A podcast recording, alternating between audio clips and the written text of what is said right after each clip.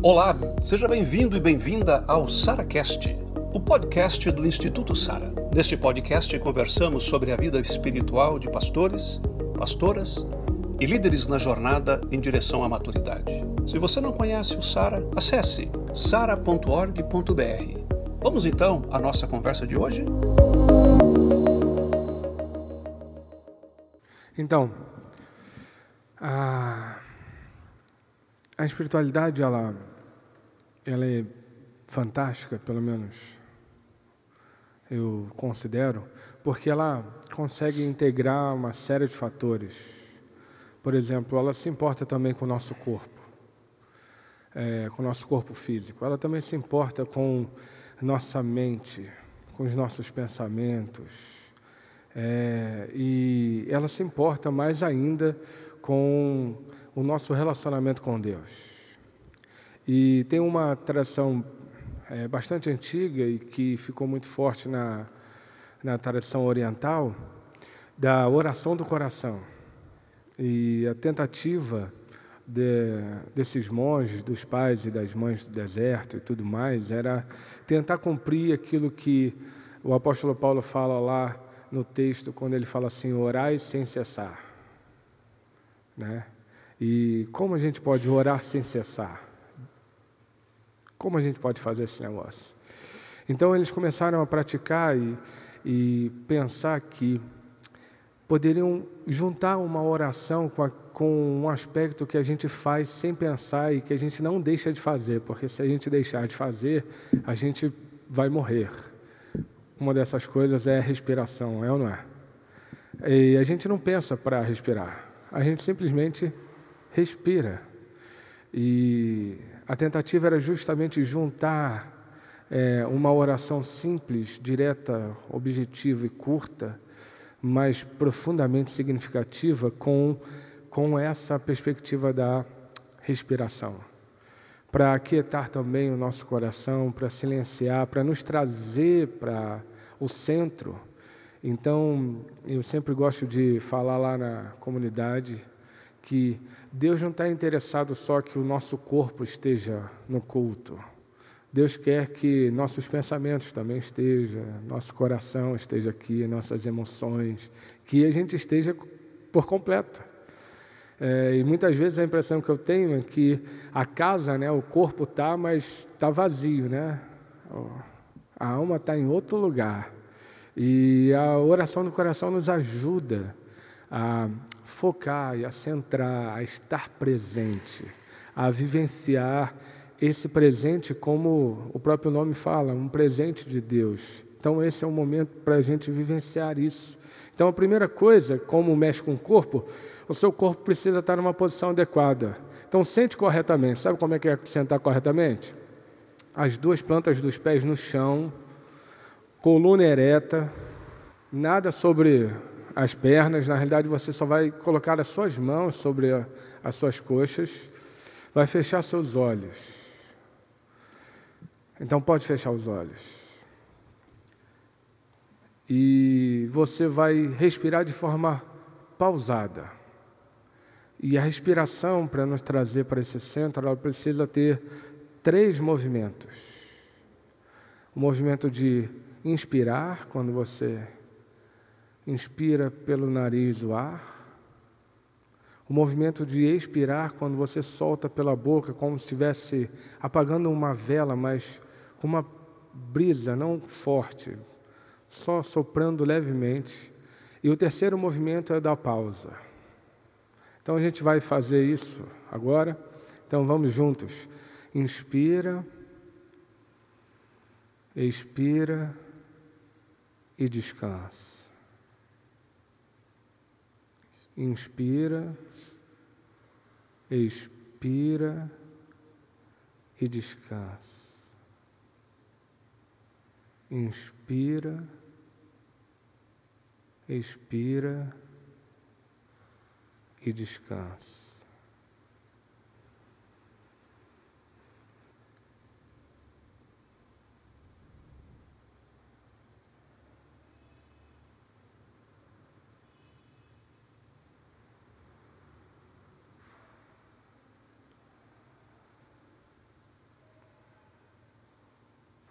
Agora vamos juntar a nossa respiração uma oração. Então, quando você inspirar, você pode no seu coração dizer: Senhor Jesus Cristo. Quando soltar o ar, tem misericórdia de mim e descanse.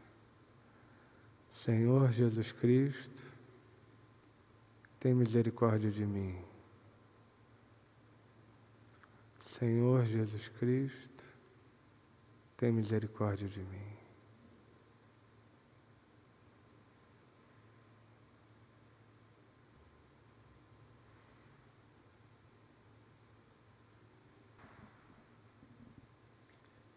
Você pode abrir seus olhos.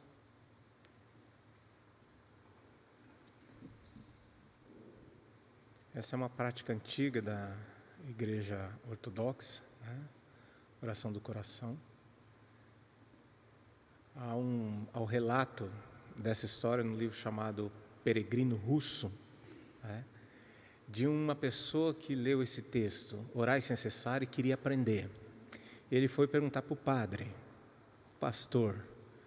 E o pastor deu uma resposta nada convincente, porque parece que os pastores já não sabem o que é orar. E orar sem cessar, então, está fora do cardápio já. E ele vai atrás de alguém que consiga ajudá-lo. E ele encontra um starets. Starets é, um, é como se fosse um mentor espiritual, mais um místico da cristão. E ele diz: Ah, essa oração é a oração do coração. E aí ele inicia ah, essa jornada do que seria essa oração do coração. Então, um livro peregrino russo, ele conta toda essa jornada de como ele integra a oração não como algo que a gente faz, mas como algo, que a gente é, como a respiração. E que é muito estranho para a gente, porque nós estamos assim, numa perspectiva muito superficial ainda de oração. Às vezes, para nós, orar é cumprir uma tarefa de trabalho. Nós somos pastores, a gente ora. Mas orar como devoção é outra coisa. Isso é oração. Então, nesse livro, ah, ele fala que precisa atingir um número de vezes de oração. Você lembra quantos? 12 mil no dia. Isso. Eu fiquei escandalizado. Ele fala, ora mil vezes isso. Depois, ora tantas vezes, depois 12 mil vezes. Por dia. Qualquer pastor, é, por dia. Qualquer pastor desanimaria. É mais fácil fazer um curso e pegar o diploma e dirigir uma igreja do que ser uma pessoa que tem devoção a Deus. Né? Então, a espiritualidade vai nessa dimensão. Não é uma ferramenta, é um modo de ser de um relacionamento vivo com uma pessoa. A espiritualidade não é, é instrumental, não é institucional, é relacionamento. E é um relacionamento com alguém, que é Deus. Ali, ó, essa é a parte da frente da capela lá da nossa igreja em Campinas, que é um espaço de oração preferencial para todos nós. Né? Então, a gente tentou resgatar alguns símbolos. Né? Então, você vê um vitral, a cruz, uma vela. E por incrível que pareça, esse é o espaço mais disputado dos jovens e adolescentes da igreja, eles que entenderam melhor isso aí. E aí os mais velhos têm que entrar na escala para usar o espaço. Imagine 35 adolescentes às três horas da tarde de uma quinta-feira, no mais absoluto silêncio, fazendo esse tipo de exercício é, isso é obra de Deus, só pode, né? Porque é impossível de outra forma. E depois fazendo a létio divina das escrituras, uma oração, uma leitura orante e tal. 35 adolescentes. Oi? Jogo de luz, sem jogo de luz, sem rock, sem nada disso, né? É pela pura devoção a gente não acredita que adolescente pode experimentar isso, mas na nossa experiência lá, os mais jovens ah, conseguem chegar mais rápido nesse, nessa perspectiva, né? Então, só com a Bíblia e o silêncio, só isso, numa capela. Numa capela. Adolescentes normais, sem, sem tóxico.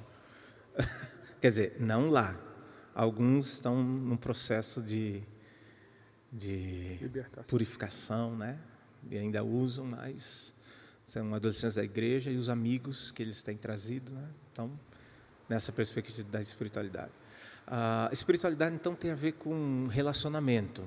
Agostinho fala dessa. A, experiência da nossa vida é de conhecer a Deus e conhecermos a nós mesmos. Calvino, no, na introdução da obra As Instituições da Religião Cristã, ele fala a mesma coisa. Bom, Calvino era agostiniano de teologia, né? O Lutero era de teologia e de prática, né? Era um monge agostiniano. Ele fala assim: de tudo que se pode falar na teologia ou na experiência com Deus, o mais importante é o conhecimento de Deus e o conhecimento de si mesmo. E Calvino fala que essas duas coisas não se distinguem. Não existe uma sem a outra. Você só pode conhecer a Deus se conhecer a si mesmo, e só pode conhecer a si mesmo se conhece a Deus. E aí ele já fala da perspectiva do relacionamento, vida cristã, discipulado, cristianismo, como você queira é, é, conceituar, é relacionamento entre seres, nós e Deus.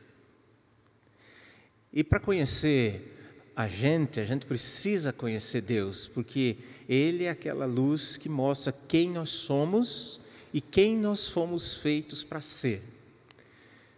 Mas conhecer a Deus também significa conhecer a nós mesmos, porque se nós não nos conhecemos, o que a gente vai ter de. Ah, legal, obrigado. O que a gente vai ter de experiência e conhecimento de Deus é uma experiência distorcida então, esse mundo genérico evangélico brasileiro é isso. Cada um faz o Deus ao seu formato. Por exemplo, tem um líder que diz aqui, disse assim: "Vem na nossa igreja que aqui Deus funciona". Como se Deus fosse um eletrodoméstico, né? Vem aqui, na sua igreja funciona? Pode vir aqui, que na nossa Deus funciona. Sei lá onde eles ligam Deus, esse Deus, né? Um outro disse assim: coloca Deus na parede, ele escreveu, vai ter que cumprir, sabe? E, e tem outras imbecilidades maiores aí, é? mas a proposta das Escrituras, o Deus Criador de todas as coisas, revelado nas Escrituras e em Jesus Cristo, ele propõe ao ser humano uma criação à sua imagem e semelhança para que viva com ele para sempre. É relacionamento. Jesus não criou uma religião, ele resgatou o modo de ser que o Criador tinha pensado para a gente. A proposta, nosso tema dessa tarde é guardar o coração. Pode passar, Pri? Então veja o que Jesus disse. Alguém aqui de vocês pode ler em voz alta? Essas foram palavras de Jesus e que a gente entendeu que é, deveria trazer a oficina nessa perspectiva, porque ah, na vivência ministerial, então, via de regra, os pastores querem ferramentas, métodos para fazer a igreja crescer, é isso. Mas eles não têm nem. Não, deixa eu mudar aqui, para não ser injusto. Vamos imaginar que tem um congresso. São cinco dias e o tema do congresso: venha para ser transformado o seu coração. Você iria? Não seja apressado para responder. Agora, se tivesse um congresso assim, de três dias, dizendo dez ferramentas para a sua igreja se tornar a maior igreja da cidade, você acha que teria inscrições? Sabe? Os pastores estão atrás de coisas, Deus está atrás de pessoas. Então, o propósito eterno de Deus é nos transformar para nós nos tornarmos iguais ao Filho dele. Romanos 8, 29. Lembram do texto, mais ou menos? porque Ele nos predestinou para sermos semelhantes ao Seu Filho. Essa é a agenda de Deus para nós. A nossa agenda tende a ser outra. É, Bounds, um ministro metodista, escreveu um livrinho em português, Poder da Oração? Poder da Oração, né? Ele diz assim: Homens procuram métodos, Deus procura pessoas.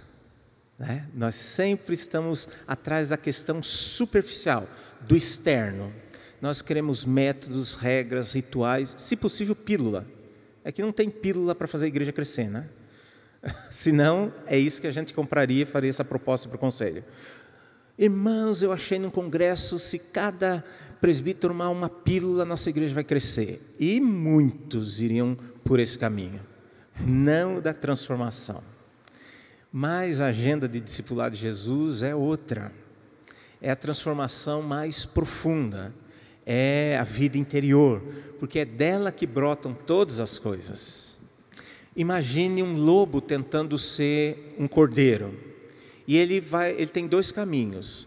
O caminho externo é o mais fácil, entre aspas. Ele compra um, um pelego, como a gente fala, um, uma lã. Ele põe uma lã de ovelha. Mas ele não foi transformado lá dentro, mas ele está parecido com uma ovelha. Mas lá dentro ele continua o quê? Em essência, não, mas descreve o que, que um lobo gosta. Carnívoro. Em essência, ele é o mesmo, carnívoro. Predador. Caçador, em matilha. E uiva. Lá dentro ele é isso. Por fora é pele de ovelha. A experiência da transformação é esse lobo não precisar usar pele de ovelha, ele pode continuar com a mesma pele, desde que o coração dele seja transformado e ele não seja mais carnívoro, mais um vegetariano, não seja mais um predador, mais um animal de rebanho dócil, sabe? O problema é quando nós seguimos o caminho da transformação exterior, que não é proposta do, do, do discipulado de Jesus. E nós imaginamos que isso vai dar certo. Só que o pastor sofre, a igreja sofre. A transformação precisa ser mais profunda.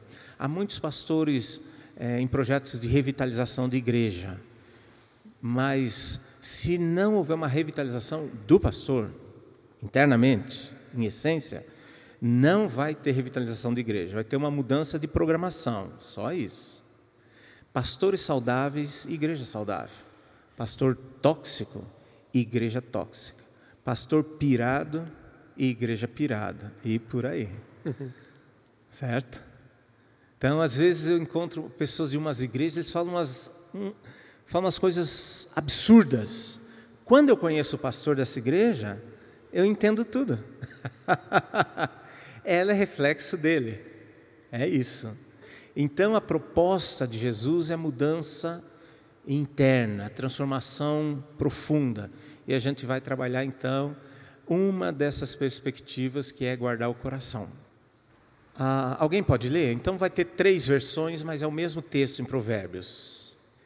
De tudo que você deve se preocupar, se preocupe com o seu coração, seus pensamentos, seu, sua vida interior.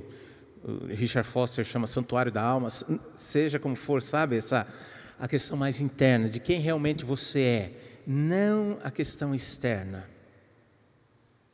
Alguns exemplos de, de preocupação externa é, é essa questão estética, a roupa que eu visto, vai determinar se eu sou um pastor bom ou não. Certo? Seja formal ou informalmente, né? Também tem uma, um uniforme do mundo informal dos pastores aí, certo? Ah, o jeito que eu falo, o carro que eu tenho. Então, são as coisas externas. Jesus chama a atenção, as Escrituras, a gente está usando o Antigo Testamento, é, para essa olhar para o seu coração. Quem realmente você é? O que está lá dentro? E não para coisa externa. Ah, certa vez, me parece que foi o Jeremias Pereira, que alguém disse para ele assim: Ah, você não tem jeito de pastor. E ele perguntou: Mas me diga qual é o jeito do pastor. A gente precisa ter coração de pastor, não jeito. Às vezes o ministério pastoral é quase de um político, né? A gente aprendeu a pegar a criança no colo, beijar a velhinha, que mais? Ir no aniversário das pessoas, falar algumas frases que as pessoas gostam de ouvir e pregar. E a gente acha, bom, isso é um bom pastor, mas essa é a questão externa. Essa é a questão externa, mas quem é você? o que brota de dentro de você para a sua comunidade. Não a coisa externa, mas o que brota do interior. Então a gente quer propor três passos aí a partir dessa, desse texto. Então, primeiro, examinar o coração. Alguém leu o primeiro texto? Uau, dois ao mesmo tempo. E juntos. E juntos. Nossa, nem parece pastor, né? Caminhando lado a lado, como companheiros, aí ficou bonito. Ah, lembra, a versão mais antiga diz: Por que estás abatido, minha alma? Com quem ele está falando? O salmista, com quem ele está falando? Com ele mesmo? Ué, mas isso não é papo de louco? Qual foi a última vez que você falou com você mesmo? De perguntar para o seu coração: como você está de verdade? Porque se nós não cuidarmos de nós mesmos, quem é que vai cuidar da gente? Você é o principal cuidador da sua própria vida. E você precisa olhar para dentro de você, sabe? Não para as coisas externas, mas para dentro de você, para você poder perceber como você está de verdade. E uma conversa muito real e sincera para você poder cuidar de você. Como você está, minha alma, meu coração? Isso é tão complexo, especialmente para nós pastores, porque a gente acaba vestindo uma, uma figura, né, um estereótipo idealizado, onde a gente não pode sentir um monte de coisas, onde a gente não pode é, pensar algumas coisas e a gente vai simplesmente colocando para um quartinho de lá no fundo do nosso coração. Eu não quero saber disso e a gente tranca. Só que esse quartinho normalmente ele não, ele tem um limite. Então a gente acaba não tendo tempo e às vezes coragem porque dá medo, a gente se olhar no espelho de verdade dá medo. Outro dia eu estava fazendo discipulado com uma pessoa e ela falava assim para mim, é, na realidade assim, era um contexto onde ela estava abrindo o coração e, e ela chegou a algumas conclusões. E uma das conclusões que ela chegou é que ela sempre soube que Deus é amor, sempre soube que é, Jesus morreu pela vida dela, que ela foi nascida e criada na igreja, mas que na verdade ela não, não vivia isso. E ela chegou a falar assim para mim: o mais radical é que eu falo essas coisas para um monte de gente, elas saem abençoadas, mas essas coisas eu não vivo. E começou a se derramar em lágrimas e falou assim: como é ruim eu me ver. Eu não quero ser esse negócio. O salmista tinha essa experiência, né? Então, essa é a primeira, no primeiro passo, esse é o primeiro, primeiro pé. Você precisa falar com você mesmo. Você precisa investigar como você está lá dentro. Às vezes, a gente ouve de colegas que fazem coisas que a gente não imaginava, mas não é surpresa se souber o que está lá dentro. O problema é que nunca foi lá para investigar. Estava tudo lá. E foi acumulando, acumulando, acumulando, acumulando, e nunca perguntou. Segundo, alguém pode ler o Salmo 139? é, não só nós conversarmos com o nosso coração, mas nós pedimos a mentoria de Deus, né? a, companhia do Espírito, porque às vezes nós podemos fazer uma leitura errada, porque nós temos a tendência de inflacionar quem nós somos, né? Nós somos um, mas nós, quando contamos para os outros, falamos que somos dez. Né? O presidente sempre fala isso: encontro de dois pastores. Como está a sua igreja? Maravilhosa. Está uma porcaria, mas ele vai dizer está maravilhosa. E você, ele está no limbo, mas ele vai dizer assim: Nossa, Deus tem sido poderoso na minha vida, certo? Ninguém vai falar a verdade. Agora, para Deus não tem como esconder.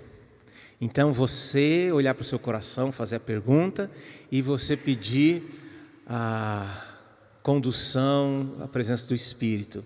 Eu colocaria um terceiro elemento, que é o confessor ou mentor, uma pessoa que te ajude a investigar bem o seu coração. Isso é, isso é tão maravilhoso, porque, como eu disse, tem um aspecto de que a gente, a gente se acha mais do que a gente realmente é, né?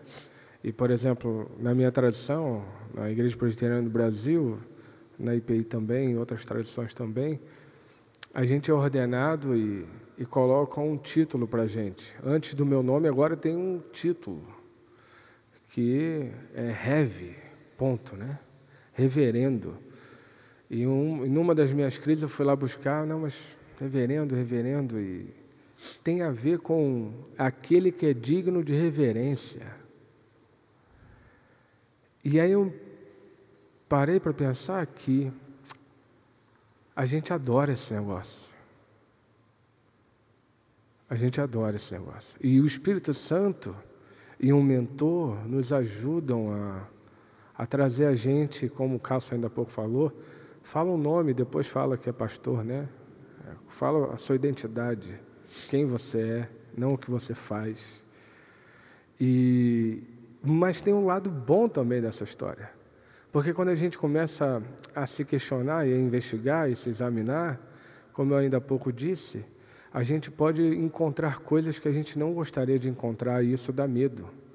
Mas o Espírito Santo e um mentor, como Deus é bom, ainda coloca alguém de carne e osso do nosso lado, são bênçãos e dádivas de Deus para segurar nas nossas mãos e falar assim: não, vamos lá, gente, você não vai sozinho entrar nesse quarto escuro cheio de coisas pedir e clamar que o Espírito nos examine, venha com a gente nisso. Buscar um mentor é, é dádiva de Deus também, para que a gente não faça e não caminhe e não enverede por esse caminho que sozinho e solitário ele é muito perigoso. Porque se a gente não tiver um espelho mais claro, a gente tem a tendência de se enganar e se perder pelo caminho.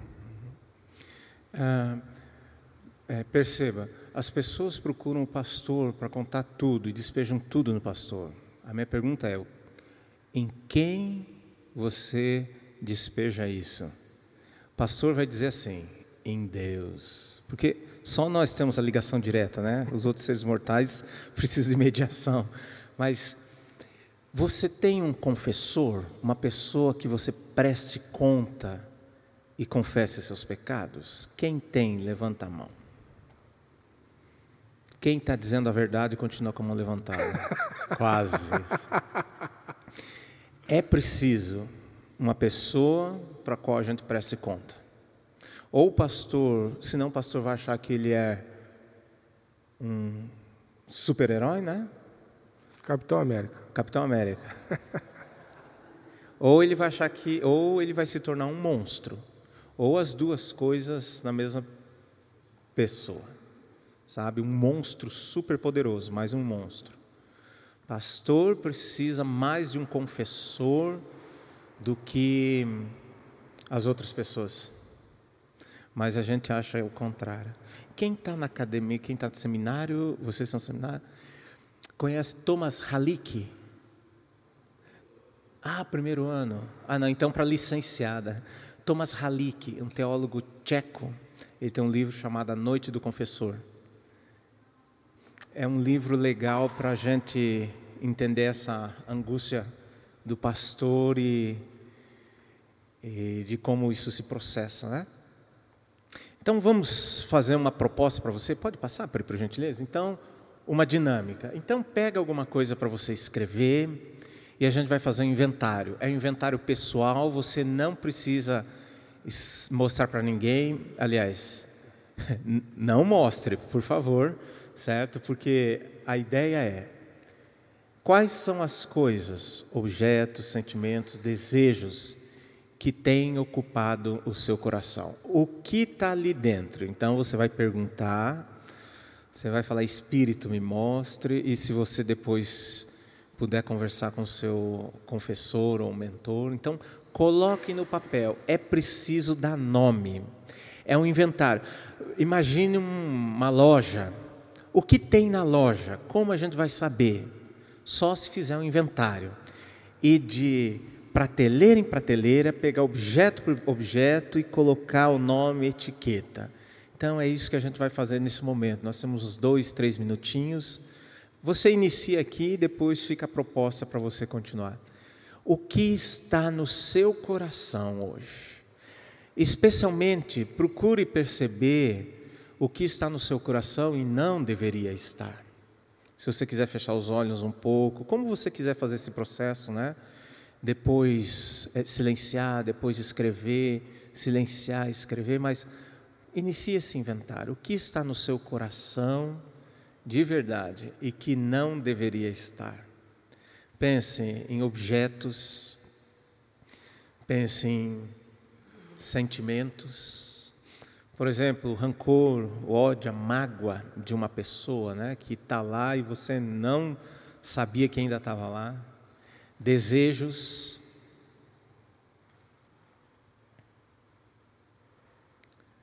Thomas Kempis, um dos mestres da espiritualidade, ele escreveu um livro chamado Imitação de Cristo e ele tem capítulos sobre como lidar com o pecado. Ele é um mestre nessa área.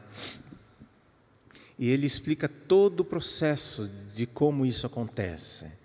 Então, se a gente consegue fazer o inventário, a gente já está atacando essa questão no início. E ele diz: essa questão do mal a gente vence no começo, porque depois é só uma questão de tempo para você cair. Depois não consegue mais. Então, faça o inventário, escreva tudo que você sente, que você entende que está no seu coração e não deveria estar. Essa lista é só para você.